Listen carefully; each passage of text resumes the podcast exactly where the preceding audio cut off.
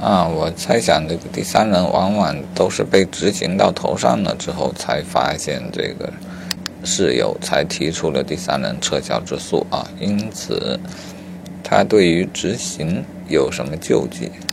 如果他想请求终止执行，他应当提供相应的担保。还有一种方法叫做以案外人身份向执行法院提出案外人对执行标的的异议，该异议若成立，裁定终止执行。